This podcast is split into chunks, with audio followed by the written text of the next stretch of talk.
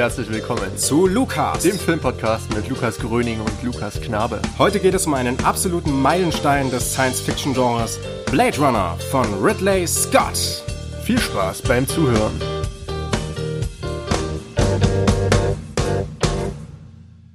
Ja, hallo liebe Freunde, hallo Lukas, ähm, hallo liebe Zuhörer und Zuhörerinnen. Es freut mich richtig, hier zu sein heute. Ich habe mich so sehr gefreut auf diese Folge, denn wir sprechen heute über Blade Runner von Ridley Scott. Lukas, freust du dich auch so wie ich? Ich freue mich auch, äh, wieder mal ins Mikro sprechen zu können. Wir haben ja in den letzten äh, Podcast-Folgen uns mal so ein paar Streaming-Seiten zur Brust genommen und haben euch da mal ein paar Tipps gegeben. Ja. Heute geht's mal wieder um einen richtigen Film. Ja. Endlich können wir mal wieder einen kompletten Film ja. besprechen, analysieren, vielleicht ein paar neue Einblicke gewähren und das dann ausgerechnet nach so einer schönen Pause, wo man sich nicht so intensiv mit einem Film immer jeweils beschäftigen musste und sich so intensiv vorbereiten musste, ausgerechnet zu so einem komplexen und ja. in der Filmwissenschaft auch so ähm, kontrovers und, und äh, stark diskutierten Film wie Ridley Scotts äh, Science-Fiction-Cyberpunk-Film. Äh, genau, habe ich äh, an meiner eigenen Haut erfahren, dass das wirklich ein ziemlicher Brocken war. Mhm.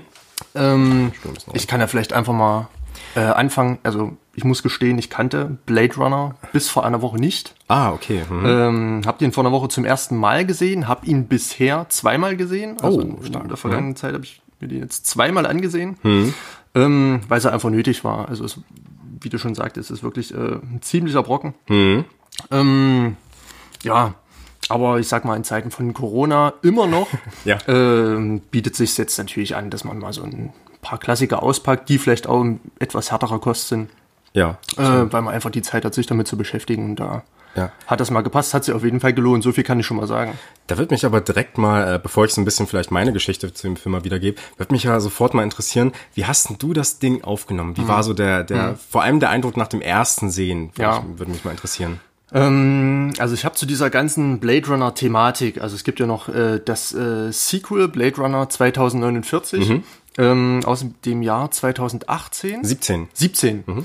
Ähm, Genau, das war mir rein von der Thematik her, von den Bildern noch etwas präsenter. Hm.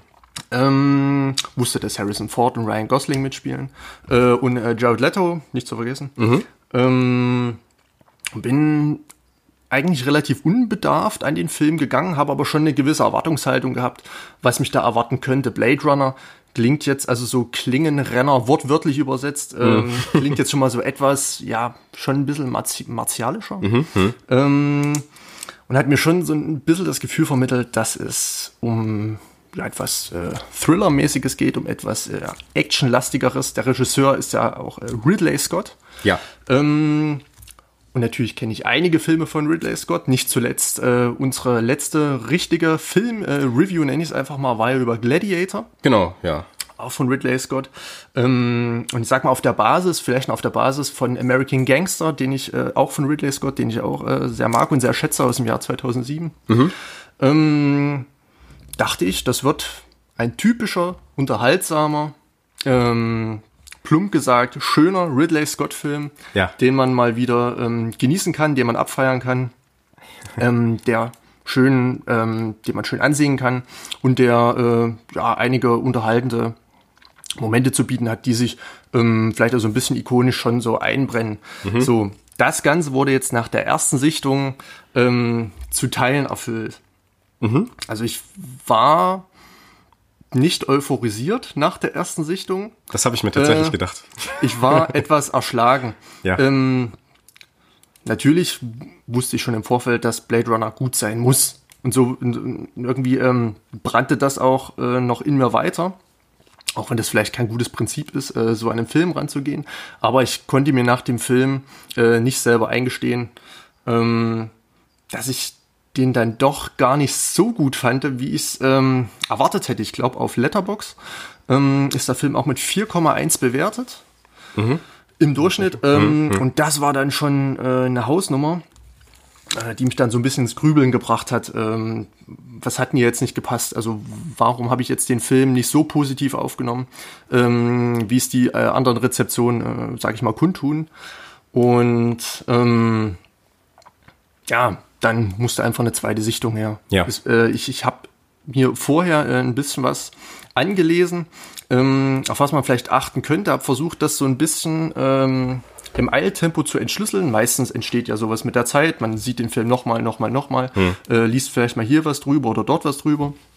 Und nach und nach baut sich äh, so ein eigenes Gefühl, so ein privates, also das ist bei jedem individuell, baut sich so ein Gefühl für den Film auf. Mhm. Äh, die Zeit blieb mir jetzt hier nicht, auch wenn sie vielleicht gut gewesen wäre, aber ich habe dann äh, so gut es geht versucht, ähm, mich in den Film hineinzuversetzen.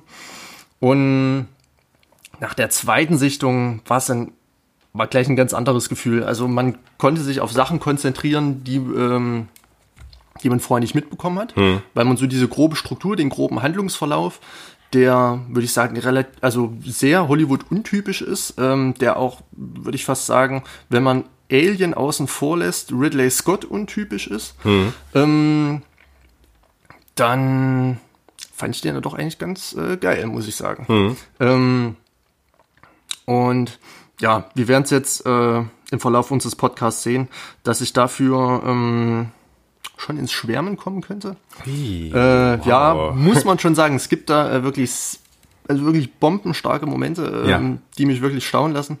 Ähm, aber erstmal die ganze Thematik, die dahinter steckt. Ich habe vielleicht noch ähm, so ein, so ein kleines, äh, so einen kleinen metaphorischen Vergleich. Ähm, und, und zwar, ich, ich gucke mal, ob ich das jetzt noch zusammenbekomme. Ich hatte mir das so während des äh, Sehens äh, beim zweiten Mal gedacht ähm, was Blade Runner jetzt so nach der zweiten Sichtung für mich ist. Ähm, also man kann sich vorstellen, ein Film ist ein Haus. Ne? Im Haus leben Menschen, äh, da gibt's Fenster, da kann man reinschauen und, ähm, und das Fenster ist quasi der Bildschirm und die Sachen, die man eindeutig sieht, das ist das Performative, was ein, äh, mhm. sag ich mal, sofort äh, auf die Netzhaut, sag ich mal, brennt. So, ähm, Genau, umso näher man an die, an die Fenster rangeht, umso näher kann man sich das Performative irgendwie erschließen. Mhm. Ähm, aber so jedes Haus, nicht jedes, aber äh, die meisten Häuser haben auch dann einen Keller. Und der Keller ist die Metaebene. Ah, ja, okay. Da kann man ja. von außen schwer reinsehen. Da muss man wirklich äh, die Vorgänge, die sich äh, hinter den Fenstern abspielen, verstehen und kann nur Rätsel raten, äh, was dann letztendlich äh, im Keller ist. Ja. Aber bei Blade Runner war es kein Keller, es war eine Schlucht. eine, eine so. riesige Schlucht, in die man ja. reingeworfen wird, ja. Ähm, also man konnte sich schwer irgendwie orientieren. Es ging ganz verschiedene Dimensionen und Richtungen und äh, philosophische Strömungen, hm. äh, dass ich mich da auch jetzt noch so ein bisschen drin verliere und keinen roten Faden finde. Es kann in äh, wirklich, ja, 10, 20, 30, 40 Richtungen gehen, ja. äh, indem man den Film so exerzieren könnte. Ja, das ist tatsächlich interessant, äh, auch was du gesagt hast in Bezug auf äh, Ridley Scotts andere Filme. Also ähm, ich würde dir da zum Teil recht geben, weil ähm, du, du hast ja gesagt, äh, sie sind, äh, oder Blade Runner ist nicht gerade typisch für, für das, was man von Ridley Scott ähm, vielleicht kennt. Und das ist in gewisser Weise auch äh, richtig dahingehend, wenn man sich vor allem auf seine späteren Filme bezieht. Mhm. Also wenn man sich, äh, wir haben äh, gerade gesagt, äh, oder du hast ja in der letzten Folge, nee, vorvorletzten Folge, als wir Gladiator besprochen haben, genau. gesagt, dass das äh, dein Lieblingsfilm mhm. oder einer deiner Lieblingsfilme ja. sei. Und äh, da ist es ja komplett anders. Ne? Also mhm. der Film äh, ist ja, hat ja so eine wunderbare Klarheit und man äh, kann vielleicht so diese einzelnen, vielleicht auch sozialkritischen Aspekte und so, die kann man relativ leicht rauslesen mhm. aus diesem Film. Und das ist bei Blade Runner auch so, aber der Film ist dann doch noch mal viel mehr ein Mysterium mhm. als ähm, als andere Filme von Ridley Scott, wie eben zum Beispiel Gladiator oder auch Prometheus. Mhm. Ne? Ähm, er hat ja danach, drei Jahre später, nochmal einen Film gemacht, den ich äh, stilistisch ganz, ganz ähnlich finde, nämlich den Fantasy-Film Legende ähm, mit, äh, mit Tom Cruise. Und äh, Alien davor ist ja auch äh, schon ein bisschen mysteriöser, ja. Also dieses Alien so als äh, Projektionsfläche von, von einfach verschiedenen Ängsten, äh, die, die dann Menschen haben und auch äh, diese Angst, allein im Weltraum zu sein und so, oder im Weltraum zu sein und so, in so einem verlorenen Ort. Ähm, und das ist interessant. Also, aber ich würde trotzdem sagen, Blade Runner sticht aus der Filmografie von Ridley Scott ähm, auf jeden Fall heraus. Ja, das würde ich schon sehen. Und ähm, zu dem zweiten, was du gesagt hast, dass äh, du eine riesige Schlucht sozusagen unter dem Haus hast oder so eine Art ja. äh, Metaebene, da würde ich zustimmen. Also auch sehr, sehr viele Metaebenen, sehr, sehr viele philosophische Aspekte auch, die man an dem Film besprechen kann und auch muss. Ähm, zum anderen ist der Film aber meiner Ansicht nach auch ein, ein Metafilm, dahingehend, dass er nicht nur ähm, finde ich, ein Film ist, der eben diese ganzen philosophischen Strömungen oder vielleicht auch aufgreift oder auch äh, sozialkritischen Strömungen und so, ne, und äh, neomarxistische Strömungen teilweise auch, sondern er ist aus meiner Sicht tatsächlich auch ein Film über Film, über das Medium an sich. Was damit äh, gemeint ist oder was ich damit meine, ähm, werde ich später dann nochmal erläutern, äh, an anderer Stelle, weil ähm, ich möchte erstmal kurz ein bisschen zu meiner eigenen Rezeptionsgeschichte des Films kommen. Ähm, der Film ist auf jeden Fall in meinen ähm, Top 3 der besten Filme aller Zeiten. Also vielleicht ähm, das ist vielleicht ein bisschen hochgegriffen, aber äh, für mich persönlich einfach, ne, ohne dass ich da jetzt objektive Maßstäbe dran setzen möchte und sagen will, das ist jetzt, das, der muss bei jedem in der Liste sein. Denn ich habe äh, eine ganz persönliche Geschichte mit dem Film. Ich äh, habe ich in der ersten Folge, als es so um uns ging, um wo wir herkommen, auch schon mal gesagt, das ist im Prinzip der Film, der mich dazu gebracht hat, dass ich in meinem beruflichen Weg weiterhin dann auf jeden Fall irgendwas mit dem Thema Film anfangen möchte und eben auch vielleicht Journalist werden möchte, vielleicht an der Uni gehen möchte und mich auf jeden Fall mein Leben lang mit Film beschäftigen möchte. Ähm, da ich äh, an meiner alten Uni, als ich noch im Bachelor studiert habe, ähm, mal ein Seminar über Blade Runner hatte und mir das eine vollkommen neue Welt eröffnet hat, was Film eigentlich kann und äh, wie so eine große Faszination von einer fiktionalen Geschichte eben auch ausgehen kann. Ne? Wir haben in diesem Seminar äh, zum einen das Buch besprochen, denn es gibt, äh, der Film basiert auf einem Buch, nämlich äh, äh, aus dem Jahre 1968 von Philip K. Dick, äh, Do Androids Dream of Electric Sheep, also träumen Androiden von elektrischen Schafen. Ein, ähm, äh, eine Buchvorlage, die sich in wesentlichen Punkten ähm, von Ridley Scotts Film unterscheidet. Da kann man auch schon mal, äh, oder das kann man auch schon mal äh, vorneweg äh, geben. Und ähm, das Interessante dabei ist, dass äh, das Buch schon eine Vorlage ist oder einer der Begründer des äh, Cyberpunk-Genres. Was das genau ist, kann man gleich nochmal erklären. Äh, genauso wie der Film im Bereich Film eigentlich einer der Begründer oder der, einer der ersten Filme ist, die dieses Cyberpunk-Genre da eben äh, auf das Medium übertragen haben oder das mit begründet haben ne, in dem Medium. Ähm, aber weiterhin noch, wir haben eben nicht nur das Buch besprochen, sondern wir haben eben auch den Film von Ridley Scott besprochen und wir haben dann in der Folge natürlich auch Blade Runner 2049 besprochen, den, äh, die Fortsetzung aus dem Jahr 2017 von Denis Villeneuve und äh, zugleich auch äh, die drei Kurzfilme, ähm, die man sich dazu angucken kann, nämlich äh, 2022, da weiß ich jetzt gerade den äh, nachfolgenden Titel nicht, weil die, äh, diese Filme haben alle so ähm, weitere Titel hm. noch hinten dran. Auf jeden Fall gibt's dann noch äh, 2000, 2036 Nexus Dawn und ähm, 2048 ähm, Nowhere to Run, genau. Und äh, das sind alles Kurzfilme, die man auf YouTube findet, die man sich da frei anhören kann, die begleitend zu dem 2017er Film erschienen sind. Und ähm, die, äh, also man muss dazu sagen, 2022 ist ein äh, Anime und äh, die anderen Filme sind Realfilme. Und da tauchen dann auch schon Figuren auf, äh, die man auch im Blade Runner 2049 dann findet, in dem Villeneuve-Film. In äh, 2036 ist, äh, wird im Prinzip die Figur von Jared Leto eingeführt und in 2048 die Figur, die von Dave Batista dann im finalen Film verkörpert wird. Beides exzellente Kurzfilme. Ich durfte da mein Referat und eine Hausarbeit zu dem 2048 Film schreiben und es ist schon unfassbar, wie viel sich allein in diesen sechs Minuten wiederfindet. Es ist äh, so unglaublich. Ich glaube, ich habe da dann eine Hausarbeit zum Thema ähm, Kapitalismus und Diktatur oder sowas äh, äh, geschrieben oder wie da die, die Welt in diesem Kurzfilm allein schon dargestellt wird. Das ist äh, wirklich unglaublich. Diese Filme wurden, also unglaublich ist ein großes Wort, aber es ist schon sehr, sehr gut. Und äh, diese beiden Realfilme wurden von Ridley Scotts Sohn, von Luke Scott, verfilmt, muss man dazu sagen. Und der Realfilm dann eben von Denis Villeneuve, der ja dieses Jahr auch einen weiteren Science-Fiction-Film aufnehmen, äh, drehen wird, auch eine weitere Buchvorlage ähm, äh, verfilmen wird beziehungsweise man muss dazu sagen, Blade Runner 2049 ist keine Buchvorlage oder hat keine Buchvorlage, ähm, nämlich den Villeneuve für Dune dieses Jahr verfilmen. Ne? Und ich glaube, äh, dieses Skript oder dieser, die, dieser Stoff ist da in sehr, sehr gute Hände gelegt. Auf jeden Fall. Wir können ja mal äh, anfangen, darüber zu reden, worum geht es eigentlich in Blade Runner? Was ist eigentlich die, die Ausgangslage des Films oder die Thematik, Lukas? Wir befinden uns im Jahr 2019, genau gesagt in äh, Los Angeles im Jahre 2019.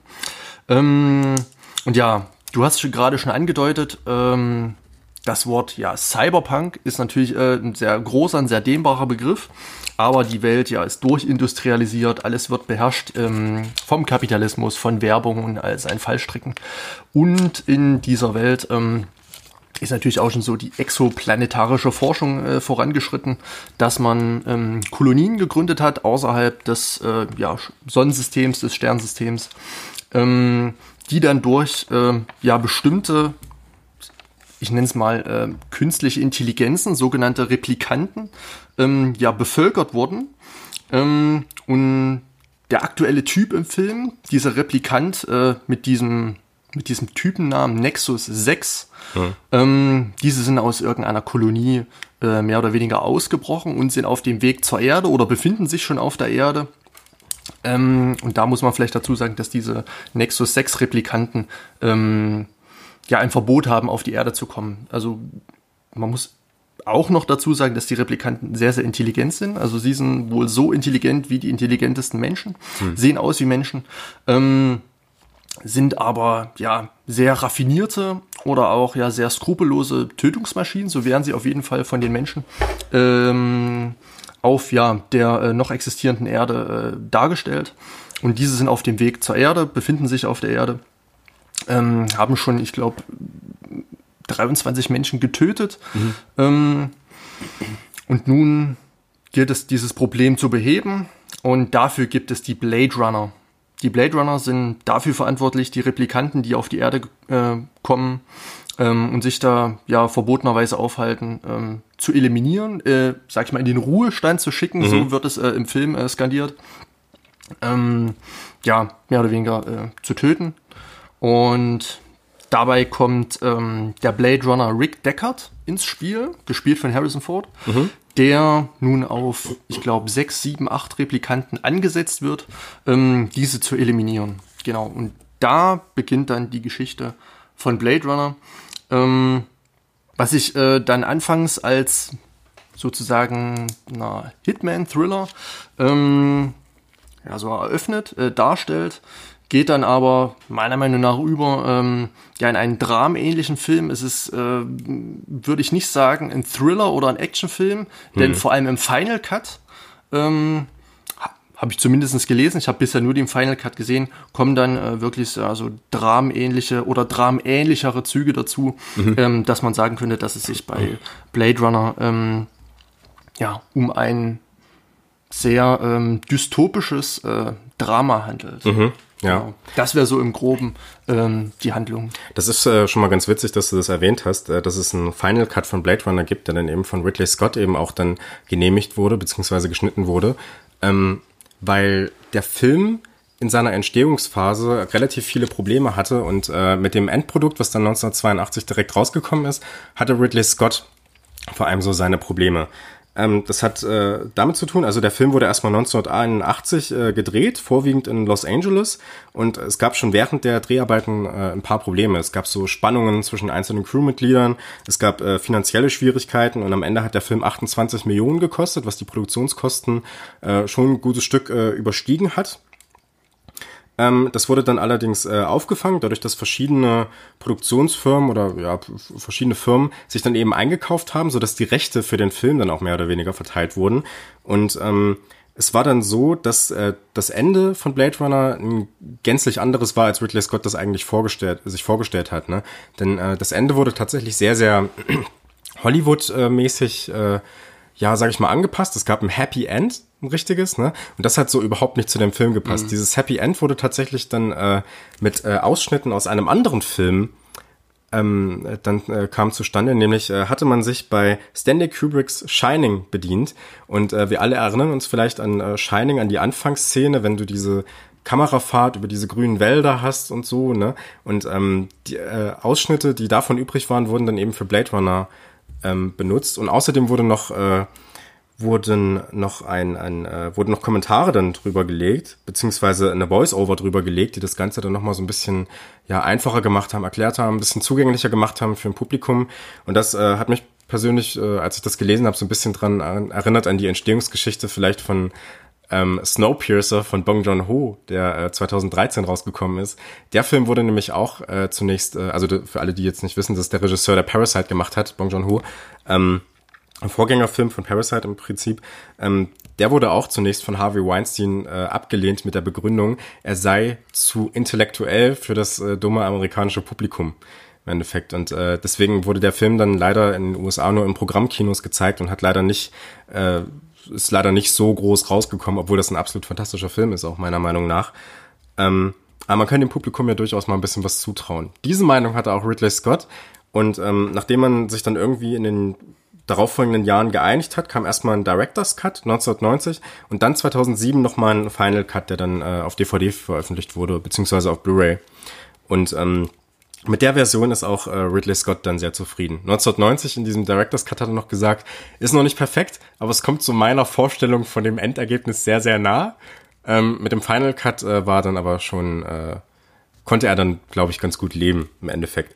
Ähm, wie sich das dann äh, darstellt, beziehungsweise was sich, was im Final Cut, beziehungsweise auch im Director's Cut schon dann anders ist, äh, können wir vielleicht dann an anderer Stelle nochmal äh, drauf zu sprechen kommen.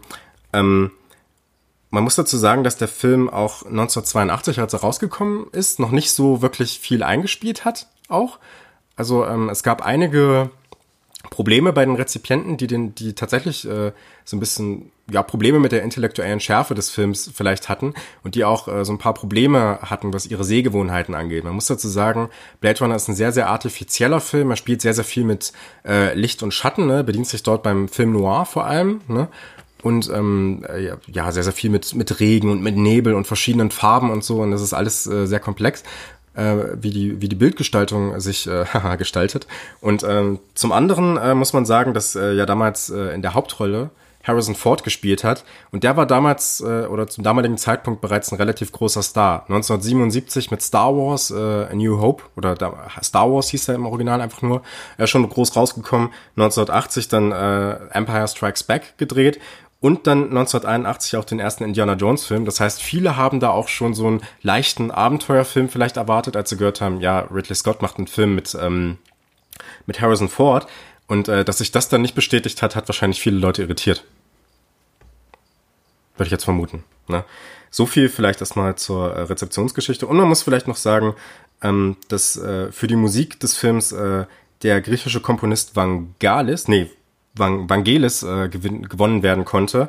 Ähm, wie gesagt, ein griechischer Komponist, der auch als einer der Pioniere der elektronischen Musik gilt, äh, ist bekannt dafür, oder beziehungsweise er hat für Blade Runner dann klassische Kompositionen mit äh, Synthesizern verbunden und äh, hat dem Film dann eben auch so diesen schönen, diese schöne Stimmung aus so einem nostalgischen alten oder diesen nostalgischen alten klassischen orchestralen Kompositionen und eben diesen sehr technisch klingenden äh, Synthesizern gegeben. Dieses Spannungsverhältnis, was meiner Ansicht nach auch im Film äh, eine zentrale Rolle spielt. Ja? Also dieses Spannungsverhältnis aus zum einen einer sich immer weiter industrialisierenden, digitalisierenden und äh, vom technischen Fortschritt geprägten Welt und zum anderen der Nostalgie, die damit auch in weiten Teilen der Bevölkerung verbunden ist. Diese Erinnerung an vergangene Zeiten, ja, was auch den äh, das, das oder eines der großen Themen, nämlich äh, den Verfall der Natur im Film ähm, bestimmt, ja, dadurch, dass äh, sich die Leute auch nach diesen künstlich hergestellten Tieren sehnen und so ein Spaß, ne? Und dadurch, dass allgemein relativ wenig Natur zu sehen ist. Und eben auch, dass wir hier eine Durchmischung verschiedener Epochen und Kulturen haben, die sich auch in, den, äh, in der Musik eben wiederfindet. Also auch die Musik in jedem Fall stilbildend und auch äh, teilweise sehr bluesig, sehr jazzartig, also auch da der Bezug zum Film Noir, worauf sich ja auch das Cyberpunk-Genre dann in gewisser Weise bezieht. Lukas. Das stimmt, ja. Äh, der Soundtrack von äh, Vangelis oder Vangelis, ich weiß Vangelis, nicht, wie man es aus, ja. Ähm, wirklich äh, super, kann man sich dann auch äh, dezidiert natürlich äh, nochmal anhören, ist bei Spotify, glaube ich, ja, äh, lang ich mir und breit tatsächlich nochmal angehört extra für die. Ist, ähm, ja, ich glaube, das Lied heißt sogar Blade Runner Blues. Ähm, oh, kann sein. Ähm, ich bin immer sehr, sehr schlecht im Merken von Titeln. Dieser Song, der sich mir da so ein bisschen eingebrannt hat. Mhm. Ähm, wirklich sehr, sehr gut. Ähm, du hattest gerade angesprochen, dass der von den amerikanischen Rezipienten dann nicht in dem Maße ähm, positiv aufgenommen wurde, wie er vielleicht heute äh, rezipiert wird. Mhm.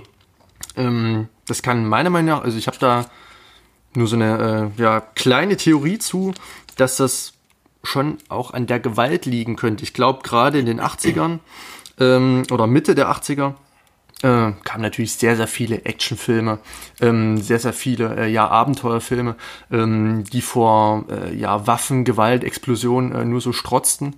Ähm, und in diesem Film war Gewalt immer eine Lösung.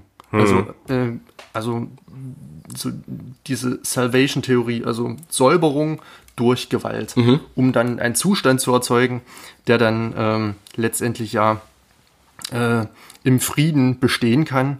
Ähm, und so ist es meiner Meinung nach in Blade Runner nicht. Also Gewalt oder Waffen führen in Blade Runner ganz im Gegenteil nicht zu einer Lösung oder sind auch dann, sage ich mal, nicht die Quintessenz oder stellen dann am Ende des Films nicht die Quintessenz des Films dar, äh, dar sondern genau das Gegenteil ist der Fall. Und diese Szene, was ich gerade gesagt hatte mit äh, Blade Runner Blues, weiß jetzt nicht mehr den Namen der Replikantin, aber es ist diese, Repli äh, diese Replikantin, die ich meine, im durchsichtigen Regenmantel, die durch die Scheiben stürzt, erschossen wird von äh, Rick Deckard. Und während dieser Szene spielt ähm, ja Blade Runner Blues. Und das war bisher so die einprägendste Szene für mich, dadurch, ähm, dass ganz viele Punkte des Films, die der Film äh, umgreift, zusammenkommen.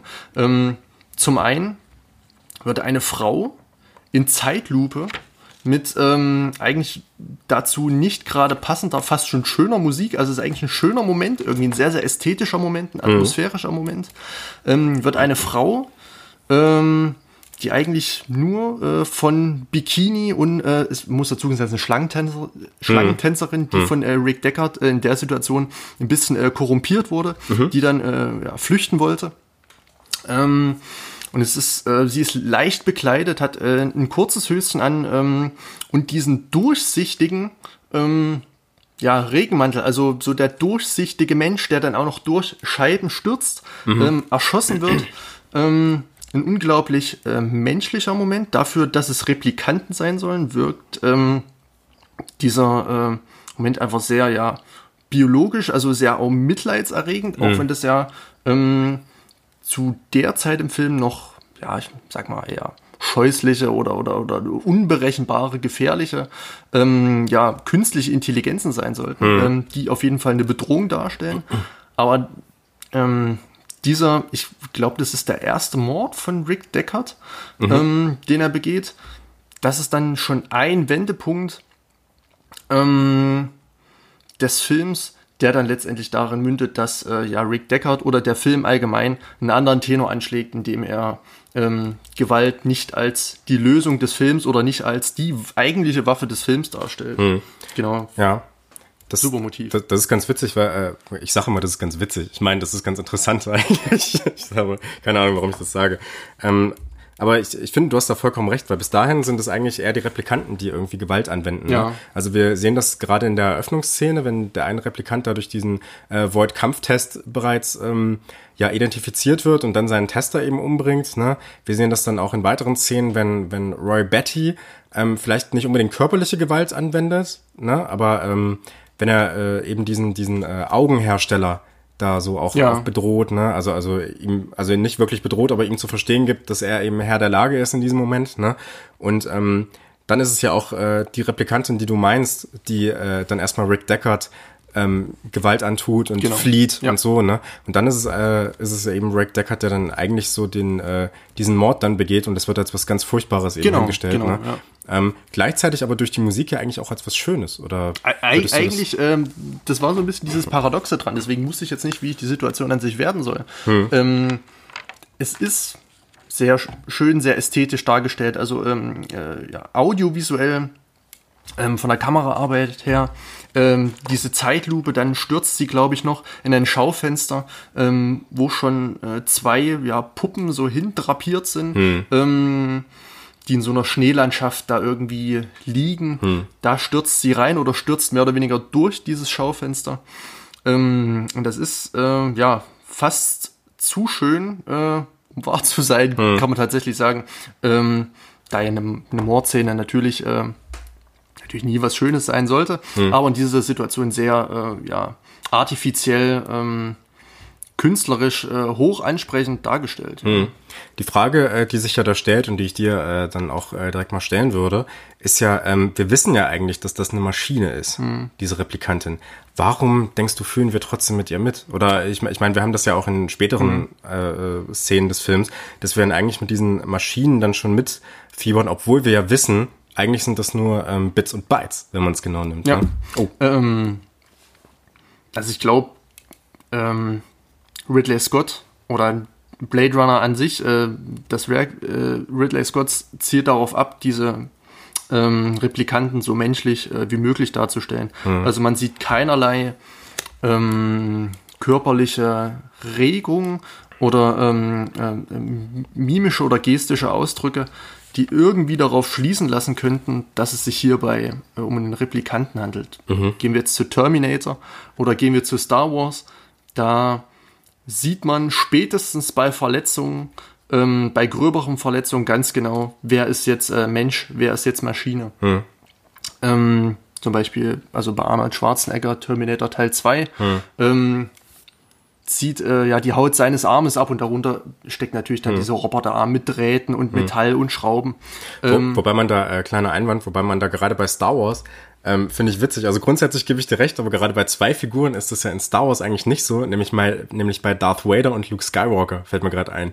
Ne? Weil du siehst ja dann, äh, wie wenn die Hand von, also das Luke bekommt ja dann diesen mhm. mechanischen Arm und äh, du, äh, wenn er dann seinem Vater am Ende des, äh, den Arm abschlägt, mhm. sieht man ja da diese Drähte, aber dann, wenn er den Helm abnimmt, sieht mhm. man ja eigentlich den Mensch darunter und dieses mhm. traurige mhm. Gesicht und so weiter. Aber grundsätzlich gebe ich dir da recht. Ich hatte jetzt an äh, C3PO gedacht. Ja, als, ja, ja, dachte ich mir, ja. Äh, als Roboter, ähm, ja, den man auch als Roboter schon auf, sage ich mal, 10 Metern, 100 Metern, 1000 Metern erkennen könnte. Ja. Äh, einfach an, an seinen Bewegungen, an seinem äh, ja, metallischen Aussehen. Mhm. Ähm, genau das ist bei äh, Blade Runner nicht der Fall die Replikanten sehen aus wie Menschen, sie verhalten sich wie Menschen.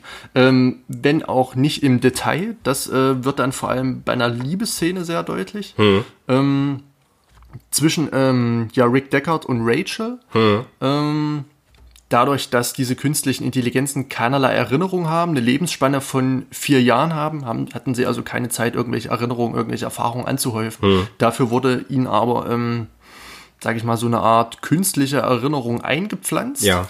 Ähm, und in dieser kam halt dieser äh, Moment des ersten Kusses oder dieser Moment äh, körperlicher Nähe kam darin nicht vor. Und deswegen konnte Rachel dann auch nicht dementsprechend äh, reagieren, hm. so wie man es einer ja, Hollywood-typischen äh, Liebesszene nachsagen würde. Mhm. Also auch wieder eine sehr Hollywood-untypische Liebesszene, was vielleicht auch bei vielen Menschen ähm, für Irritation sorgt dadurch, dass es dieses Happy End, dieses, ähm, ja, so ein bisschen dieses, so, dieses pathetische, lamoyante hm. einfach nicht gibt. Hm. Ähm, es gibt so, so, so, so diese Love Interest von äh, Rick Deckard, aber das äh, ja, formt sich nicht zu etwas äh, rosanem, schwülstigen, hm. sondern das bleibt in dieser Tristesse und in dieser Kühle und nur, ähm, ja, sag ich mal, zwischen den Zeilen könnte man gerade am Ende äh, da so eine kleine Liebesgeschichte einflechten. Hm. Ähm, es ist ganz interessant, was, du, was du dazu sagst. Ähm, denn ähm, gerade die Replikanten sind es ja dann im Film, also auch wenn du jetzt hier diese Szenen beschrieben hast, so ist es ja dann am Ende doch so, dass Rachel da mit ihm mitkommt und so, ne? mhm. ne? Und es ist ja auch so, dass äh, Roy Betty ihn äh, oder den Replik äh, nee, das äh, Roy Betty, ja, ähm, äh, Harrison Ford, Rick Deckard, dann auch am Ende rettet. Mhm. Ja, also er hat ja einen Moment von höchster Menschlichkeit im Prinzip. Und äh, das äh, das Schockierende oder Witzige daran ist, dass du, wenn du die wirklichen Menschen im Film siehst, also bei denen es eigentlich klar mhm. sein könnte, dass sie Menschen sind, ja, der Polizeiofficer und dieser Typ, der äh, Rick Deckard dann immer beschattet, der das auch dieses Einhorn dann, diese Origami-Figur äh, bastelt, dass die ja eigentlich überhaupt nicht empathisch sind, ja, das mhm. sind ja totale ähm, also Menschen, die in, in keinster Weise sympathisch sind und zu denen man auch relativ schwer selbst als Zuschauer eine mhm. Empathie aufbauen kann. Ne? Genauso wie Tyrell, der äh, Chef der Tyrell Corporation, ja, und die, diese Firma hat ja auch dieses Motto, menschlicher als der Mensch. Ne? Es geht also darum, hier ähm, Roboter zu schaffen, beziehungsweise Produkte zu schaffen, muss man ja sagen, ähm, die sich tatsächlich menschlicher als der Mensch verhalten. Also in, auch in Bezug auf die Menschlichkeit, in Bezug auf Empathie und Mitgefühl. Das ist etwas, was auch ähm, im äh, Roman tatsächlich sehr gut rausgearbeitet wird und auch wörtlich rausgearbeitet wird, dass es da tatsächlich um Empathie, um Mitgefühl geht, mhm. dass äh, und, und äh, dass Empathie eben das ist, was den realen Menschen eigentlich von dem Replikanten unterscheiden mhm. müsste, weil die Menschen sind ja empathisch, die Replikanten nicht, aber im Film stellt es sich ja ganz um, äh, ja. umgedreht dar. Ne? Das heißt, hier geht es eigentlich um die Frage, ab wann erachten wir eigentlich ein wirkliches, äh, ein, ein Wesen, eine Existenz als ähm, ja erhaltenswürdig, ja, mhm. oder oder so als äh, ab wann respektieren wir es äh, oder ihre Existenz, ja? Und äh, vor dieses Dilemma stellt uns Blade Runner, mhm. ja. Und das ist ja auch ein ganz ähm, spezifischer Punkt im äh, im Film Noir Genre, aber auch im Cyberpunk Genre, zu dem ich jetzt mal ganz kurz kommen möchte, denn ich möchte mal kurz erklären, was Cyberpunk überhaupt ist, denn wir haben ja am Anfang gesagt, dass ähm, Blade Runner im Prinzip, äh, also zum einen das Buch, zum einen der Film, das Cyberpunk-Genre in ihren jeweiligen Medien mehr oder weniger vorangebracht haben, wenn nicht sogar begründet haben in gewisser Weise, also mitbegründet haben. Und ähm, da möchte ich mal kurz äh, drauf mich beziehen, was Cyberpunk denn im Sinne des Filmes meint. Also es ist, äh, äh, ich habe gelesen oder oder ich habe mir dazu ein bisschen Literatur äh, durchgelesen und es äh, äh, Cyberpunk wird im Prinzip als das Film Noir oder als der Film Noir des Science-Fiction-Genre bezeichnet, ja. Jetzt muss man äh, sich erstmal fragen, was ist Film Noir? Ist natürlich eigentlich hinreichend bekannt, aber ich möchte trotzdem noch mal so ein paar Merkmale rausarbeiten. Ähm, zum einen äh, wird uns eine zynische, recht pessimistische Welt präsentiert. Es werden starke Hell-Dunkel-Kontraste ähm, uns präsentiert. Und es äh, zeigt oft eben keine klassischen Helden, sondern eher, eher Anti-Helden, ja, verbitterte Protagonisten äh, und diese Figuren sind auch entfremdet, so dass wir uns sehr schwer tun und mit ihnen mitzufühlen, ja, dass wir also auch vor ein moralisches Dilemma gestellt werden, ob wir mit diesen Personen jetzt sympathisieren oder eben nicht. Ähm, Gleichzeitig wird uns eben sehr, sehr oft Nacht gezeigt und es werden uns auch harte Themen gezeigt, sowas wie äh, Kriminalität ähm, oder äh, ja, Korruption, ja, oder Geldgier, ja, ja und Drogen, und sowas, Alkohol. Drogen, Alkohol, ja. genau. Drogen, Alkohol, auch ein wichtiges Thema in äh, Blade Runner, wie ich finde. Rick Deckard trinkt ja die ganze Zeit, ne?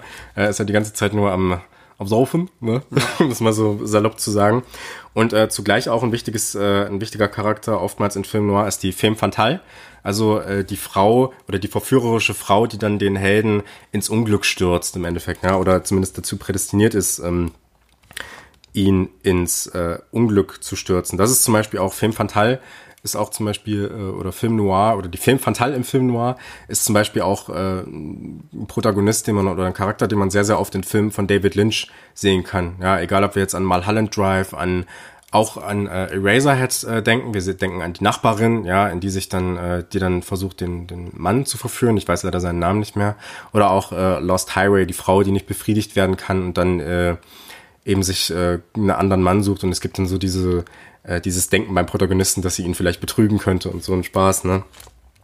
Ähm, und zum anderen äh, ist der Film auch aus, äh, auf technischer oder aus technischer Sicht ist, ist, hat der Film Noir spezielle Merkmale. Zum einen eben eine relativ klare Low-Key-Beleuchtung, schräge Kameraperspektiven, die eben extrem von oben oder von unten äh, äh, das Geschehen betrachten. Das ist mir jetzt bei Blade Runner gar nicht so sehr ins Auge gestochen. Was mir allerdings ins Auge gestochen ist, ist, äh, sind, ist der häufige Nutzen von Weitwinkelobjektiven. Gerade bei den Anfangsszenen, wenn diese äh, Gebäude gezeigt werden und so, ne, und diese äh, großen Plakate an der Seite und so. Das ist im Prinzip äh, Film Noir. Und auf Cyberpunk-Genre übertragen haben wir das Gleiche auch. Nur werden dann eben, äh, geht diese, wird diese pessimistische Welt uns eben als eine äh, urbanisierte Welt beschrieben. Ja, es gibt kaum noch Natur. Ja, es, äh, alles ist im Prinzip konzentriert sich auf diese Megacities, die da äh, irgendwann die Natur ersetzt haben. Es werden staatliche Monopole gezeigt, die eben ähm, durch technischen Fortschritt äh, sich eben Monopole arbeiten konnten, dass sie eben auch den Staat ausgesetzt haben und eben als äh, sich das Gewaltmonopol eben auch gesichert haben, auch durch private Sicherheitsfirmen und so weiter und so fort. Und das sehen wir ja auch im Blade Runner, ja, diese Omnipräsenz von Polizei, von Suchscheinwerfern und so. Ähm, und eben auch äh, die Urbanisierung, um das ganz kurz noch abzuschließen, und diese Kapitalisierung der Welt, mhm. ja, immer zu diese Werbeplakate, diese Leuchtreklamen, ne, und äh, eigentlich überhaupt kein künstliches, äh, nee, kein, kein real, äh, reales Licht mehr oder oder äh, natürliches, so, so, natürliches genau, Dankeschön, so, oder Sonnenlicht, ähm, sondern äh, alles Licht geht eigentlich nur noch von diesen Leuchtreklamen aus und so weiter und so fort. Es gibt nur noch einen Punkt in der ganzen Welt von Blade Runner, wo es tatsächlich noch eigentlich Sonnenlicht gibt und das ist eben ganz oben an der Spitze in der Tyrell Corporation, wo die Sonne durchscheint, ja. Also äh, den Reichen ist dieses Privileg dann, da wird denen doch noch zugestanden. Und ähm, ja, und gerade dieses künstliche Licht sieht man halt auch im Blade Runner ganz, ganz oft, ja. Diese blaue Beleuchtung, rote Beleuchtung und auch die grüne Beleuchtung, wo man auch nochmal vielleicht drauf eingehen kann, was das jeweils zu bedeuten hat. Das ist nämlich auch ganz interessant. Ähm, und ja, eben das, äh, und auch eben dieses ähm, Verlangen oder dieser, dieser große Punkt der Nostalgie, der sich dann bei den einzelnen Menschen widerspiegelt. Ja, also dieses Spannungsverhältnis zum einen aus dem Versprechen einer besseren Zukunft durch den technischen Fortschritt und auf der anderen Seite, dass dieses Versprechen eben nicht eingelöst wurde und dass wir eben dort eine Dystopie vorfinden, äh, dahingehend, dass dieser technische Fortschritt eben nur noch den Reichsten genützt hat und nicht mehr bei den Ärmsten angekommen ist. Ja. Also ich glaube, das wäre so die typische äh, Marxische ähm, Horrorvision gewesen. Ähm, ja, vom durchkontrollierten, durchkapitalisierten ähm, ja, Menschen, der kontrolliert wird, der durch Tests klassifiziert wird, ähm, ja, dessen Auge, dessen Umwelt sich äh, dieser Welt gar nicht mehr entfliehen kann. Also man findet eigentlich keinen ähm, ruhigen Punkt mehr, um, äh, ja, sag ich mal, die Augen zu entspannen. Alles ist mit äh, dieser leuchtenden Reklame ausgestattet, die ähm, irgendwelche Versprechen ähm, anprangern, die dann natürlich letztendlich nicht gehalten werden. Ähm, genau, also wie du schon sagst, eine wirklich dystopische, fast schon apokalyptische Welt, ähm, von der man denken kann, dass diese nicht mehr lange existieren kann, weil sie äh, ja von, sag ich mal, ähm, einer eher humaneren um äh, Zivilisation zu einer ja ja, Wirtschaftszivilisation, zu einer reinen Wirtschaftszivilisation äh, ja, diffundierte ähm, durch verschiedene Prozesse, die äh, du besser kennst als ich. Ach, das weiß ich nicht. Das ist ja auch auf die, in der Vorbereitung auf die Folge vielleicht, vielleicht ein bisschen was reingekommen. Genau. Äh, ja, stimme ich dir auf jeden Fall zu. Hm. Und ähm, diesen Kapitalismus sieht man ja auch, was heißt diesen Kapitalismus? Also diese, äh, die Auswirkungen der Welt sieht man dann eben in Blade Runner ähm, sehr, sehr klar. Also ähm, gerade wenn man so durch diese total eng, wenn die Kamera durch diese ganz engen Gassen da unten geht, ja, und diese komplette Überbevölkerung äh, der Menschen eigentlich, also Blade Runner ist dahingehend eigentlich so dieser Prototyp für das Cyberpunk-Genre, kann man sagen, ja. Ähm, auch der Held, der sich äh, mehr oder weniger dann oft in Bars aufhält, dann in einem Stripclub, das sind so ganz, ganz typische ähm, Orte auch für den Film Noir und dann auch für Blade Runner im Speziellen, ja. Genau. Aber das ist für mich ähm, auch wieder so eine, in einer gewissen Art ein Red Herring, weil der Film ähm, dieses Film Noir-Genre meiner Meinung nach nicht für sich nutzt. Also es ist auf jeden Fall das Setting, ist auf jeden Fall da, gerade auch, wie du es schon gesagt hast, die Beleuchtung, ähm, so grelle Kontraste von hinten, von oben, von unten. Ähm, es gibt eigentlich keine tatsächliche Beleuchtung ähm, in dem Sinne, sondern die Beleuchtung findet eigentlich nur statt durch irgendwelche Gegenstände. Genau, Also durch entweder Reklame, durch irgendwelche Neonröhren. Hm. Wird auch nochmal verstärkt durch Nebel und Smog, Genau, der sich genau, da durch genau. der Straße Ja, befindet und so, ne? Regen. Genau. Ähm, genau, und dadurch entsteht schon so dieses ähm, ja, Neo-Noir oder Film-Noir-Genre äh, Setting, aber ähm, ja, mit einem richtigen Film-Noir, mit einem, so, sagen wir so, einem Gangster-Krimi hat das Ganze dann äh, eher weniger zu tun. Ja. Genau. Gibt es irgendwas Spezielles, über was du sprechen möchtest, Lukas? Also ich habe mich, ich hatte mich während des Films gefragt, ähm, ob ich den Film für gut gealtert empfinde. Okay. Also der Film ist jetzt, äh, lass mich kurz nachrechnen, 38 Jahre alt, wird in 42. Ähm, hatte mich so gefragt, ob der Film jetzt optisch, dramaturgisch, ähm, schauspielerisch ähm, mir irgendwelche äh, ja, Übermittlungen sendet, die mir dann äh, vielleicht so einen, so, so, einen, so einen Hinweis geben, ah, äh, hier ist er vielleicht doch ein bisschen altbacken oder ist äh, äh, sehr zeitlos. Und da bin ich eigentlich zum Entschluss gekommen, ähm, dass ich mir noch mal Blade Runner 2049 anschauen muss. Davon verspreche ich mir natürlich, Regie hat die, äh, Denis Villeneuve geführt, ähm, gerade was das Optische betrifft, noch mal eine Ecke mehr. Ähm, da du, wie schon sagtest, so dieses, ähm, dieses Audiovisuelle so teilweise so ein bisschen low-key ist, aber trotzdem für 1982 dann äh, schon sehr opulent, sehr, äh, ja, fast schon avantgardistisch. Also, also ich glaube, das gab es äh, bis dato ähm, selten. Ähm, auch wenn so dieses, dieses äh, Setting mit künstlichen Intelligenzen schon des Öfteren aufgegriffen wurde. Ich glaube, Metropolis ist ja Ja. irgendwie so ein bisschen so eine Vorlage. Auf jeden Fall. Das, also, wenn man so sich eine filmische Vorlage vielleicht aussuchen kann, so eine Urvorlage, was den Film angeht, dann ist es mit Sicherheit Metropolis, ja. Von Fritz Lang aus dem Jahre 1927. Nur um das mal kurz, ja. Ja, aber nichtsdestotrotz würde ich sagen, im Final Cut ist ähm, Blade Runner thematisch sehr gut gealtert. Optisch ähm, muss man so dieses, dieses Nostalgische schon mögen. Also ich kann mir vorstellen, dass äh, für, ja, sage ich mal, neuzeitliche Sehgewohnheiten ähm, Blade Runner schon ein bisschen zu altbacken sein kann. Dadurch, dass äh, Blade Runner ja zwar in der Zukunft spielt, die aber ähm, zum jetzigen Zeitpunkt ähm, nicht mehr äh, Zukunft ist. Ähm, ähm, und das ist ähnlich wie bei Alien, wenn man dann, sag ich mal, im Jahre 2019 was eine ja, Zukunftsvision war von äh, Ridley Scott, wenn man da noch äh, ja, alte Röhrenbildschirme oder irgendwelche knatternden Tastaturen sieht, hm. ähm, die es dann schon im Jahr 2020 oder schon im Jahr 2010 oder Jahr 2000, die es da schon lange nicht mehr gab. Hm. Ähm, das muss man vielleicht so ein bisschen mögen oder sich ein bisschen drauf einlassen. Mhm. Genau. Ja. Ähm, also ich finde persönlich schon, dass der Film äh, relativ gut gealtert ist, auch was so die, äh, die Bilder angeht und gerade was die Bildsprache angeht. Mhm. Die ist halt immer noch äh, unfassbar schön, finde ich. Mhm. Also ähm, äh, gerade was, was die Farben angeht, die, die Einteilung der Bilder und so, ähm, das ist schon alles äh, sehr, sehr großartig, finde ich, immer noch. Und äh, eben, ich glaube, der Film gewinnt auch dadurch eine Zeitlosigkeit, dass er eben so artifiziell ist, ja, und äh, eben bewusst ähm, vielleicht nicht unbedingt auf ähm, darauf ausgerichtet ist, aus einer rein technizistischen Sicht eben über die Jahrzehnte zu überdauern, ja, sondern dass es eher die Symbolik ist, die damit einhergeht, ja.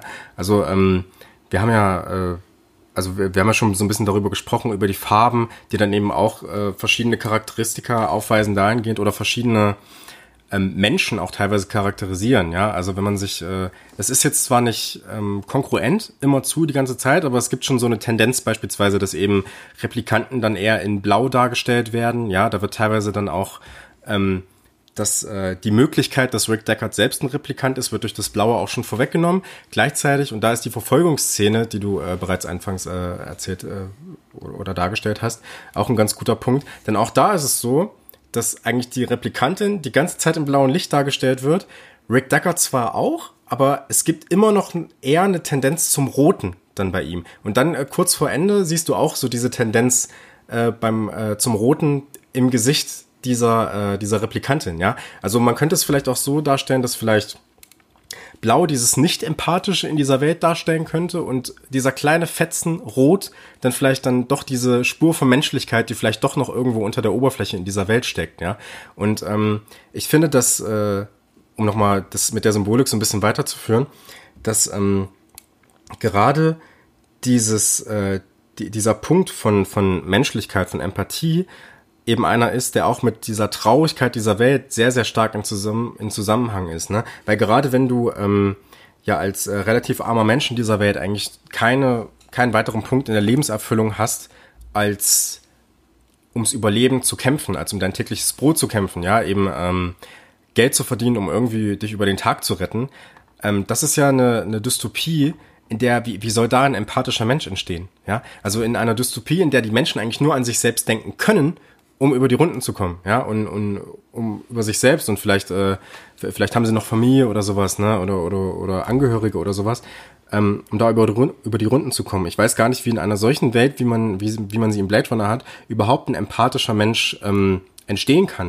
Und das Witzige ist, dass ja gerade die Replikanten, die dann menschlicher als der Mensch sind, entstehen, um diese, also nicht speziell um dieses Menschliche in die Gesellschaft zu bringen, aber dass selbst sie, so gefühlskalt sie sich am Anfang auch geben, gerade durch Ray Betty wird das eben gezeigt, ähm, dann doch diesen, dieser Funken Menschlichkeit oder dieser, dieser, Hoff, dieser Hoffnung in dieser Welt eigentlich sind, ja.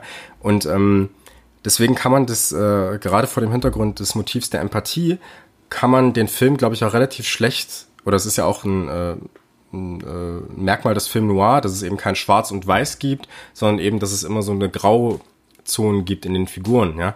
Und ähm, gerade dieser, dieser Gegensatz von, von Gut und Böse wird aber trotzdem gezeigt in einer Szene, ganz besonders. Denn es gibt ja, ähm, im Prinzip ist ja dieser äh, Tyrell, also der, der äh, Chef dieser Firma Tyrell, der die Replikanten herstellt, ähm, wird ja als so eine Art Gottgestalt in diesem Film dargestellt. Ja, er wird ja in komplett weißer Kleidung gezeigt. Ja, es gibt ja dieses Motiv des des Sehens, ne? Und mhm. er hat ja diese überdimensional große Brille auf, so als der, der im Prinzip alles sieht. Ja, und er wird dann auch von Roy Betty als Vater bezeichnet, als Vater ja, genau. bezeichnet, als als Schöpfer bezeichnet auch. Ne? Und dann wird ihm mit Roy Betty eben so eine Gestalt entgegengesetzt, die dann in dieser Szene komplett schwarz gekleidet ist und ähm, wo man aber auch diese, dieses artifizielle, dieses künstliche, dieses nicht menschlich wirkende Gesicht dazu hat, also im, im Sinne auch von den, von den Haaren und so, diesen total weißen Haaren und so, ne, also etwas entmenschlicht. Äh, gleichzeitig wird da etwas Engelhaftes transportiert und er wird ja, äh, er bezeichnet sich ja auch ähm, indirekt äh, in einer Szene in, in einem Gespräch mit dem Augenmacher als Engel So, ne? Also jemand, der von oben herabkommt und so. Ich habe das Zitat mir jetzt leider nicht aufgeschrieben, das ist ein bisschen schade. Ähm, und da findet man ja auch einen Gegensatz. Das heißt, er wird erst als das absolut Böse dargestellt und das wird ja dann wieder in dieser Rettungsszene negiert. Die, äh, äh, wenn er dann äh, Rick Deckard eben äh, kurz, äh, wenn Rick Deckard eben kurz davor ist, herunterzustürzen und äh, er rettet ihn dann eben und hält dann diesen äh, legendären Monolog, den, äh, so habe ich äh, zumindest gelesen, äh, Rutger Hauer auch so einen Tag bevor die Szene gedreht wurde, sich noch ausgedacht hat. Ne? Mit dem Tannhäuser Tor, das hätte man sich eigentlich auch mal aufschreiben können. Aber das könnt ihr euch ja alles selber mal nachlesen. Wir müssen ja nicht alles machen. Ja, die Szene ähm, war für mich so die Klimax des Films. Äh, das war für mich so, ähm, so diese Quintessenz, dass sich die Replikanten, die ja eigentlich als unmenschlich gelten, die nicht zu den Menschen gehören, dieses äh, dann doch menschliche Moment, menschlicher als der eigentliche Mensch, ähm, in sich tragen, ähm, ihrer eigenen künstlichen Natur zu widersprechen, indem sie keine ja, Killermaschinen sind, sondern ähm, dann doch zutiefst menschlich. Ähm, das ist eigentlich äh, ja so ein Moment für ähm, Roy Betty selbst, in dem er sich nochmal seiner eigenen Natur so widersetzt hm. hin zum Menschlichen. Das hat ja was mit Freiheit zu tun, mit menschlicher Freiheit. Um, um vielleicht mal drauf zu sprechen gekommen, also der einzige Mensch, von dem man hundertprozentig behaupten könnte, dass er äh, in Blade Runner wirklich ein Mensch ist, ist eigentlich nur dieser Tyrell. Ansonsten hm so über jeder Figur so ein Fragezeichen, selbst über diesen äh, Kollegen mhm. ähm, von äh, Rick Deckard. Ähm, ja, Rick Deckard selbst weiß man, glaube ich, schon, dass er zu hoher Wahrscheinlichkeit auch ein Replikant ist. Mhm. Also die äh, Indizien eigentlich sehr eindeutig. Mhm. Äh, und Rachel natürlich auch. Äh, und ansonsten war es das eigentlich äh, ja. mit den äh, Möglichkeiten ähm, der Figuren, die ein Mensch sein könnten. Ja. Man könnte das ja vielleicht auch so interpretieren, dass diese Firma ja diese Welt so ähm, komplett ähm, übernommen hat und dass eben gerade diese Schlüsselstellen, ja, wie Polizei und so weiter, dann eben auch mit Replikanten, genau, ne, mit ja. kontrollierten Replikanten ähm, eben dargestellt wurden. Und es gibt ja dann in, äh, das kann man, kann man vielleicht vorwegnehmen, vielleicht, ähm, es gibt ja im Blade Runner 2049 dann auch äh, Hinweise darauf, dass das tatsächlich äh, geschehen ist, ja, nämlich dass es Replikanten gibt, die noch wesentlich länger leben als nur vier Jahre, wie das mhm. hier in diesem Film ist. Ne? Ähm, beziehungsweise es gibt ja auch, äh, also Rick Deckard wäre ja dann bereits so ein Replikant. Ne? Also das stimmt, ja. der, der dann eben länger leben ja. könnte. Oder ähm, diese ganzen Erinnerungen, die ihn vielleicht zum Mensch machen, wurden bei ihm ja vielleicht auch nur eingespeist, ja. Mhm. Also das wird ja, da wird ja mit Rachel sehr, sehr stark damit gespielt, dass sie eben Kindheitserinnerungen hat und so weiter. Und da wird ja dann auch äh, gesagt, ja, das ist vermutlich die Nichte von Tyrell oder sowas, ne? Das sagt Rick Deckard dann zu ihr und er zerstört eigentlich ihr komplettes ja. Menschsein damit, ja. Das ist äh, auf jeden Fall auch äh, sehr, sehr spannend. Dahingehend hatte ich mich mal gefragt, äh, also ich bin davon ausgegangen, dass äh, Blade Runner ein sehr misanthropischer Film ist, ein fast, also menschenfeindlicher, ein, ein, so ein Anti-Mensch-Film, äh, der Menschen äh, wirklich in einem pessimistischen äh, Licht darstellt. Und habe mir nebenbei gedacht, ob äh, Blade Runner vielleicht auch ein nihilistischer Film ist. Ähm, denn der eine Welt, äh, sage ich mal, kreiert, in der es eigentlich keinen richtigen oder keinen wahren Glauben gibt. Man kann irgendwie mhm. an nichts glauben, weil alles ähm, künstlich falsch mhm. ähm, oder böse sein könnte. Aber dann diese, gerade diese letzte Szene, äh, Rutger Hauer, äh, beziehungsweise Roy Betty hat, schiebt sich auch einen Nagel durch die Hand, Alter, mhm. eine Taube ähm, in der Hand ja. und das ist der dann. Jesus, ne? Ja, mhm. genau. Ähm, und da kommen dann schon so religiöse Momente mit rein. Ähm, die einen dann schon ins Philosophieren bringen könnten. Dazu müsste ich mir aber vielleicht Blade Runner noch ein paar Mal anschauen, um mir dann vielleicht noch diese Motive unterfüttern bzw. noch besser erschließen zu können. Aber dahingehend könnte man schon mal nachdenken, was dann letztendlich die Philosophie oder ähm, die eigentliche äh, Motivik äh, Blade Runners ist, mhm. was natürlich dann mit der letzten Szene äh, ja sehr drastisch, sehr ähm, ja, gef auch gefühlvoll, das hm. kann man auch sagen. Äh, Blade Runner ist für mich im Verlauf des Films relativ kühl. Aber gerade diese letzte Szene mit dieser, ähm, ja, mit diesem Monolog ähm, bringt dann da nochmal ja, äh, sehr viel Gefühl mit rein. Ja. ja. Und wir fühlen ja auch mit, mit Roy Betty ja. eigentlich, kann man sagen. Ne? Also der Zuschauer wird ja quasi dazu animiert, ähm, dieser, diesen Menschen wollte ich jetzt sagen, diesen Replikanten, ich sag's selber schon, ne, diesen Menschen oder mhm. diesen Replikanten genau. eben ähm, äh, mit ihm auf einmal Sympathien oder, oder Empathie mitzufühlen, ja. Also wir nehmen ihn ja tatsächlich als äh, ein Wesen wahr, von dem wir jetzt nicht wollen, dass es stirbt, ja. Obwohl wir ja eigentlich wissen, es ist nur eine Maschine im Endeffekt. Oder mhm. was heißt nur eine Maschine? Ne? Aber das mit dem Religiösen ist ganz interessant. Also Glauben, würde ich sagen, gibt es in einem positiven Sinne nicht mehr, aber es gibt schon noch diesen Glauben an den technischen Fortschritt, mhm. der sich weiterhin darin mhm. manifestiert und der sich eben auch in der Tyrell Corporation und in diesem Gottstatus von Tyrell selbst manifestiert. Und das äh, findet man eben auch äh, auf symbolischer Ebene, was die Bildsprache angeht. Ja, also ganz, ganz oben befindet er sich. Ne, der, das Sonnenlicht scheint bei ihm noch rein. Ja, es ist also was anderes gibt es ja da gar nicht mehr. Auch äh, diese ersten Szenen, wenn ähm, oder oder diese Szenen, wenn eben die Tyrell Corporation äh, aufgenommen wird von außen. Das erinnert fast an so einen Tempel, ja, der dann, wo man dann aufsteigen kann, ja, und das ist, ähm, also diesen Glauben gibt's schon, nur ähm, zeigt der Film, glaube ich, ganz deutlich, dass dieses Versprechen äh, oder dieser, dieser Glaube an den technischen Fortschritt nicht die Antwort äh, liefern kann, dahingehend, dass es auch einen moralischen Fortschritt äh, in der, in der Menschheit gibt, ne? oder in der, in der Geschichte der Menschheit gibt, sondern technischer Fortschritt ist immer erstmal ein rein technischer Fortschritt und geht nicht damit einher, dass wir uns auch, dass wir auch bessere Menschen werden, ja. Und im, darüber hinaus ist es eben auch, äh, ist der technische Fortschritt dann eben auch, wird eben auch als ein Fortschritt oder als ein Aspekt dargestellt, der dann eben nicht jedem Menschen nützt, sondern eigentlich nur denen, die ihn begleiten, ja, die ihn aktiv begleiten. Also äh, wenn man es jetzt auf unsere reale Welt vielleicht übertragen würde an das äh, Silicon Valley, was äh, circa zehn Jahre vor dem Film erstmals unter diesem Begriff auch auf, äh, aufgetaucht ist, ja, und was sich seither, wir kennen ja diese ganzen Facebook ne, und äh, Google und so, und ähm, wir sehen es ja auch in unserer realen Welt, ähm, dass der Mensch äh, immer weiter dahingehend äh, überwacht werden soll. Also nicht überwacht werden soll im Sinne von, äh, Facebook möchte uns jetzt äh, alle mundtot machen und so weiter und so fort ne, und möchte wissen, was wir sagen und so oder Amazon oder so, sondern äh, ja, es, es wird zum Beispiel, äh, also wir haben ja jetzt die Möglichkeit mittlerweile über Apple Watches zu überwachen, wie ist unser Blutdruck und so weiter ne, und so fort. Und äh, diese Reduzierung des Menschen eigentlich auch nur noch auf Daten und so. Und diese totale äh, Überwachung. Und es gibt ja auch, ähm, äh, es wird ja auch äh, mit dem Gedanken gespielt, ob man vielleicht nicht Gehirne transformieren kann auf Maschinen, so dass wir vielleicht dann doch ewig leben und so weiter und so fort. Ne? Und ähm, man muss sich dann schon die Frage stellen, warum eigentlich? Ne? Warum sollte das gemacht werden? Ne? Und äh, wenn es keinen moralischen Fortschritt gibt, einfach nur damit wir ewig weiterleben, damit wir vielleicht ewig als Arbeiter äh, weiterleben können und eben äh, den, den unseren Chefs dienen können und dem Konzern dienen können. Es gibt eigentlich keinen Grund äh, in der gegenwärtigen Situation, dieses Leben immer weiter zu leben und immer weiter zu denken. Ja. Hm. Und in dieser letzten Szene wird ja nochmal deutlich, äh, Roy Betty stirbt dann, muss man sagen. Also er ist sich seinem, seines körperlichen Verfalls schon während, des, äh, während der Handlung bewusst. Mhm. Und in dieser letzten Szene, ähm, ja, stirbt er, ja, den, einen Märtyrertod, mhm. Ähm, mhm. indem er, ja, sein, sein Schicksal, ähm, ohne Gegenwehr, ohne ähm, jegliche Aggression gegen, gegen dieses große äh, Mysterium Tod.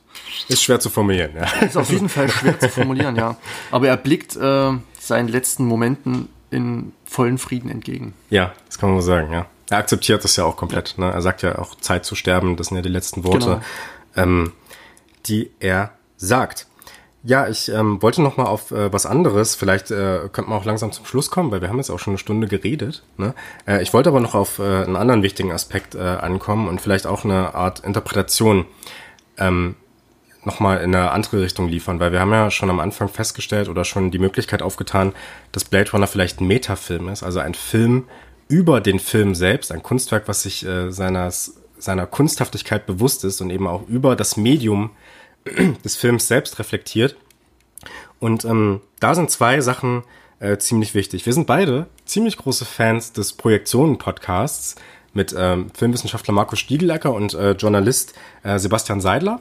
Und ähm, Stiegelecker ist ja einer der Vertreter der Seduktionstheorie, ja, also ähm, der sozusagen oder die The eine Theorie, die sozusagen Film als Verführung betrachtet, ja. Äh, diese Theorie wurde ähm, im Prinzip von äh, Baudrillard 1976 äh, als Seduction, also französisch, ne, Seduction, ähm, zum ersten Mal formuliert und dann von ähm, Diane Hunter und Patrick Fury, ich hoffe, ich habe äh, gerade den zweiten Namen richtig äh, ausgesprochen, dann auf Film übertragen. Und zwar 1989 von ähm, Frau Hunter und äh, im Jahr 2000 von Herrn Fury. Und ähm, Baudrillard bezeichnete eben auch schon oder, oder spielte dort mit dem Gedanken, dass eben mediale Kommunikationsprozesse eine Art seduktives, verführerisches, verfü äh, verführerisches Spiel mit sich tragen. Ja, also Film wird hier wirklich ähm, äh, ist hier wirklich ein Mittel der Verführung und ähm, ein Mittel, auf das man sich einlassen muss im wahrsten Sinne des Wortes. Ja, also ähm, Film, damit er funktioniert, eben als ein äh, als ein Aspekt oder als ein äh, als ein Medium, dem man eben nicht normativ begegnen kann. Ja, also ähm, lustigerweise genau das, was äh, ich vorhin gemacht habe, diese Einordnung ins Cyberpunk-Genre. Da sagt die Seduktionstheorie eigentlich, jeder Film muss eher für sich betrachtet werden und es macht mehr Sinn oder oder nur Sinn, Film für sich zu betrachten, als ihn in diese Prozesse einzubinden, ja, oder zu ähm, äh, eben, eben einzuordnen in dieser Hinsicht, ne? sondern äh, ein Film muss als äh, eigenständiges Werk betrachtet werden und eben nicht in, ein, in einem Kanon gedacht werden. Ja, es wird es äh, gesagt. Und ähm, dahingehend, äh, dass Filme ein seduktives, ein verführerisches Medium sind, ähm, kann ich gleich eine zweite Empfehlung geben. Ich bin nämlich auch ein sehr, sehr großer Fan, oder du, du ja auch, von ähm, Wolfgang M. Schmidts Filmanalysen auf YouTube. Und dieser hatte kürzlich Vertigo als den besten Film aller Zeiten dargestellt.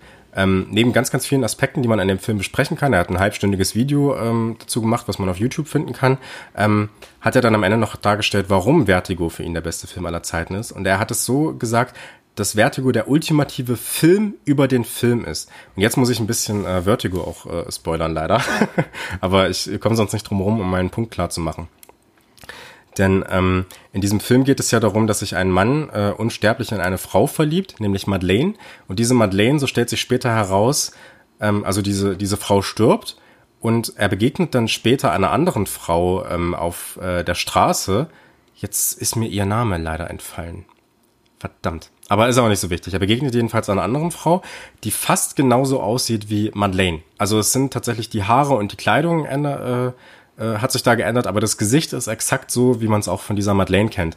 Und er ähm, verliebt sich halt dann auch in diese Frau und möchte aus dieser Frau Madeleine machen. Das heißt, er möchte, dass sie sich äh, anzieht wie Madeleine, die gleiche Frisur hat wie Madeleine, ja, diese charakteristischen blonden Haare und dieser äh, graue Anzug dazu oder die, die, diese graue Kleidung, die sie dazu trägt.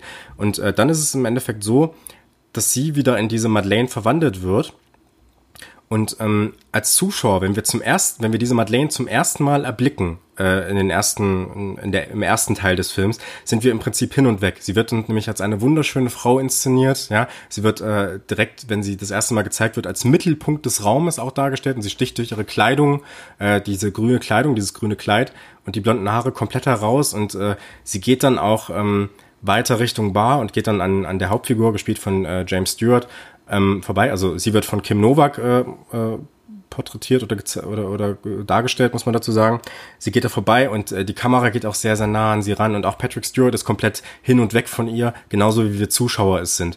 Und äh, das Interessante daran ist, dass sie am Ende ja wieder wird diese andere Frau zu Madeleine gemacht und ähm, es stellt sich dann, das ist ein Twist im Film, es stellt sich dann heraus, dass Madeleine in der ersten Hälfte des Films gar nicht gestorben ist, sondern dass diese Frau, die auf der Straße dann eben war, eine Schauspielerin war, die diese Madeleine dargestellt hat. Und obwohl wir ja wissen, dass diese Madeleine im Nachhinein nicht ähm, die echte oder oder dass das eine Illusion ist, ja, etwas, was nicht real ist, sind wir trotzdem wieder ergriffen. Wir sind trotzdem wieder hin und weg und hoffen, dass das alles irgendwie gut für die beiden ausgeht. Wir wissen, wir sind uns also darüber bewusst, dass das eine Illusion ist. Gleichzeitig verlieren wir uns aber wieder in dieser Illusion, ja, und äh, finden das wundervoll und so. Und so ist es ja im Endeffekt auch mit Film. Wir wissen ja, wenn wir auf die Leinwand gucken, sehen wir nur einen Film, wir sehen eine fiktionale Geschichte, ähm, aber zugleich äh, trauern wir, wir lachen, wir weinen, ja, wir, wir zeigen Gefühle und hoffen, dass das für die Figuren ähm, eben äh, alles gut ausgeht und dass das oder dass es für sie schlecht ausgeht wiederum. Ähm, und äh, sind trotzdem voll ergriffen. Das ist eigentlich das, was den Film dann ausmacht und deswegen sei Vertigo, laut Wolfgang M. Schmidt, eben der beste Film überhaupt. Ich finde, dass das äh, auch eine Rolle spielt in ähm, Blade Runner und zwar hinsichtlich der Figur Rachel.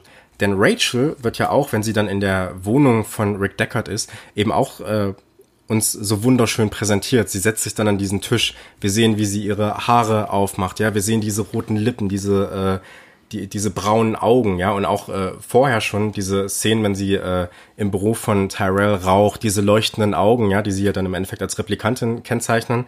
Ähm, und auch da, zu, zumindest geht's mir so, sind wir auch ergriffen. Wir sehen diese wunderschöne Frau, von der wir äh, äh, hoffen auch, dass es gut äh, für sie ausgeht, dass diese Liebesbeziehung zu Rick Deckard funktioniert. Gleichzeitig sind wir uns ja darüber bewusst, dass es eine Replikantin ist, dass es eine Illusion ist, ja, und dass wir äh, zu diesem Zeitpunkt wissen wir auch noch gar nicht, dass Replikanten eben auch so viel fühlen können, ja, und dass wir so mit ihnen mitfühlen können. Ähm, und äh, trotzdem sind wir eben so ergriffen. Und das ist eigentlich auch ein Bezug, den man zwischen Vertigo und Blade Runner herstellen kann. Mhm. Und deswegen ist äh, Blade Runner für mich auch ein Film über den Film. Das wird in Vertigo noch deutlich weiter ausgeführt. Äh, ja, da wird ja wirklich Kim Novak uns sehr, sehr oft präsentiert und das wird uns richtig reingedrückt, eben auch diese, diese Lesart, kann man sagen, ja. Ähm, aber Blade Runner hat das eben auch. Deswegen ist Blade Runner für mich auch eben ein Film über den Film. Zugleich steht Rachel auch speziell nochmal aus meiner Sicht für den Film Blade Runner, denn du hast ja gesagt, der Film war auch äh, beim ersten Schauen ziemlich schwer, ja, und ziemlich, äh, hat sich dir nicht so richtig erschlossen. Und genau das ist ja das, was Rick Deckard dann in dieser Szene auch passiert. Wenn er zu ihr geht, ja, äh, er erblickt sie ja auch, er ist ja auch, ähm, ähm, steht ja auch auf sie, um es mal so salopp zu sagen, ja, ist angezogen von diesen roten Lippen, diesen roten Fingernägeln, ja, rote Fingernägel, haben wir schon bei Pulp Fiction geklärt, auch immer ein Zeichen für eine sexualisierte Frau, ne, für eine äh, anziehende, attraktive Frau. Ähm, und er will sie ja küssen und sie erwidert das ja nicht. Ja, also sie erschließt sich ihm auch nicht oder sie öffnet sich ihm auch nicht. Und genau so ein Film ist eben auch äh, Blade Runner aus meiner Sicht. Ja, ein Film, der bei dem wir zwar mitfühlen, äh, auch mit den einzelnen Figuren dann, der sich aber im Nachhinein dann auch nicht erschließt, der sich dann auch vor allem im letzten Moment nicht erschließt, wenn wir uns dann die Frage stellen, ist Rick Deckard jetzt eigentlich ein Replikant oder ist er eigentlich ein richtiger Mensch? Oder was sagst du dazu? Also ich finde äh, deine Ausführungen äh, ja sehr beeindruckend. Das zeigt für mich äh, einfach, dass Blade Runner auch zu diesem zu diesem Universum, zu dieser Dimension äh, dazugehört. Ähm, ja, ähm, eine Metaebene eröffnet, äh, die man jetzt ja wiederum doch ähm, intertextuell äh, erschließen kann. Ähm, du hattest ja gerade gesagt, dass man äh, Filme als singuläres Werk betrachten sollte und darin in dem Werk arbeiten sollte. Mhm. Aber trotzdem nutzen sie ja äh, so parataktische äh, Paradigmen, hm. ähm, die dann, sage ich mal, so diesen Pool an Filmen äh, irgendwo ausmachen. Genau, ja. Also sie lassen sich schon zuordnen. Ja. das, das wollte ich damit gar nicht äh, abstreiten. Ja, also man kann ja Filme in verschiedene Epochen schon einteilen, Klassiker Hollywood, Film oder oder Genres, Film Noir und so weiter und so fort. Ne? Ähm, aber eben, äh, dass man bei der Betrachtung von einem Film eigentlich nur wirklich weit kommt, wenn man ihn für sich betrachtet, ja, wenn man die, die Bildsprache analysiert, die Musik, die, die äh, Charaktere, ja. die einzelnen, die Dialoge und so weiter und so fort, was da alles noch ausgedrückt wird. Ja. Sehr beeindruckend. Oh Gott, das, äh, das, oh Gott, das, das höre ich natürlich sehr, sehr gerne. Ja. Aber das Lob geht eigentlich an, äh, an Herrn Schmidt, der mich erst äh, durch diese Analyse von Vertigo erst auf diesen Gedanken gebracht hat, muss man dazu sagen. Aber vielleicht ist das ja auch alles Unfug. Aber für mich hat sich das, für mich hat das ziemlich viel Sinn gemacht. vielleicht, äh, naja, egal.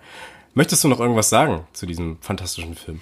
Was ist denn jetzt mich, dein finales Fazit vielleicht, ähm, nachdem, nachdem wir den Film jetzt nochmal besprochen haben?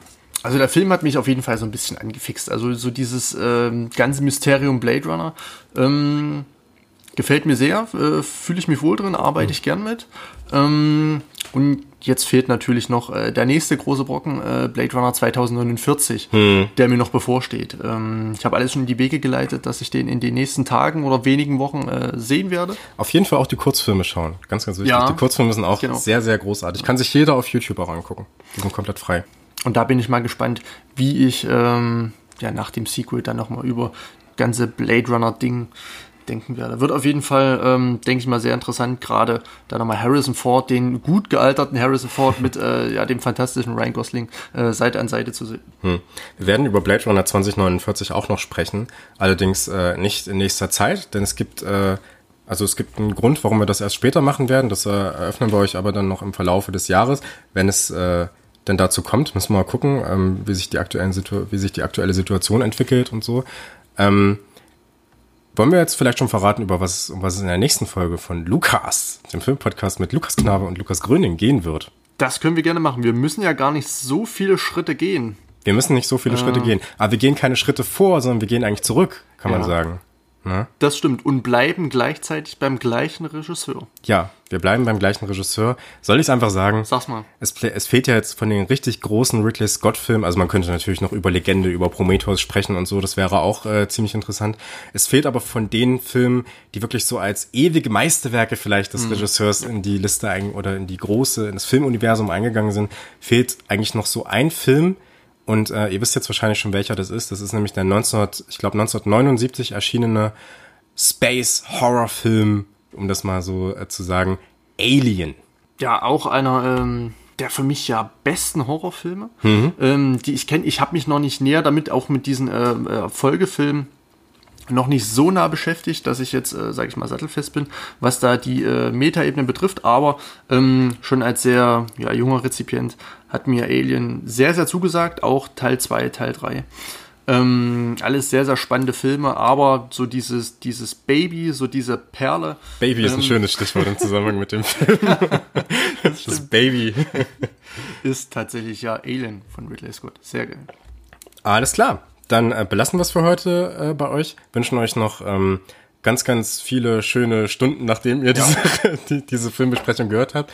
Ähm, Grüße gehen raus an äh, Wolfgang M. Schmidt und an ähm, die äh, beiden Protagonisten von Projektionen, Kinogespräche, ganz fantastische ähm, Formate, die sich auch mit Filmen beschäftigen, die ihr unbedingt auschecken solltet. Wir kriegen keine Werbung dafür, muss man dazu sagen. Wir kennen die auch nicht persönlich. Ähm, das heißt, äh, ihr könnt äh, unserem Urteil dahingehend vielleicht äh, eher vertrauen, als wenn wir jetzt mit denen verbunden werden, in wirklich einer klaren Hinsicht. Ähm, euch das Allerbeste und ähm, dann sehen wir uns beim nächsten Mal mit Alien. Tschüss.